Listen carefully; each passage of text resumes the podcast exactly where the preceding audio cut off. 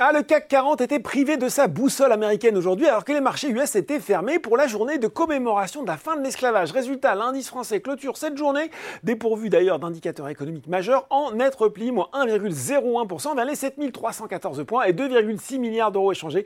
Vous le savez, hein, c'est le tarif habituel. Du coup, on regarde tout de suite les valeurs en hausse à Paris. Eh bien, on a Gatling qui profite d'un relèvement de recommandation de Morgan Stanley. Le service recherche de la banque américaine est passé de pondération en ligne à surpondéré sur le titre de l'exploitant du tunnel sous la Manche, l'objectif de cours est lui porté de 18,30€ à 19 euros.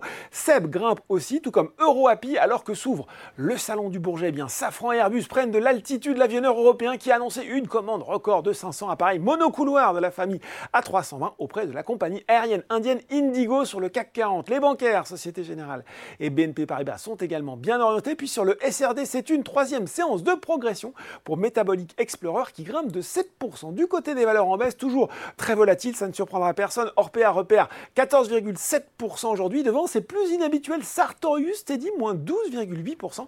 Après son avertissement sur résultat de vendredi, le fournisseur de l'industrie des biotechnologies qui s'attend désormais à une marge brute d'exploitation courante d'environ 30%. Bon, c'est pas mal, hein, alors qu'il tablait auparavant sur un niveau similaire à celle de l'année précédente, soit 35%. Le chiffre d'affaires devrait, lui, désormais se replier de 10 à 15% contre l'estimation précédente d'une hausse comprise entre 0 et 5%. Bah, dans la foulée, JP Morgan a baissé c'est son objectif de cours sur le titre de 400 euh, à 345 euros. Les deux groupes de concession et de PTP, FH et Vinci se replient également. Vinci signant le plus fort repli du CAC 40 devant Air Liquide et Worldline. Voilà, c'est déjà tout pour ce soir. Mais en attendant, n'oubliez pas tout le reste de l'actu éco et finance est sur Boursorama.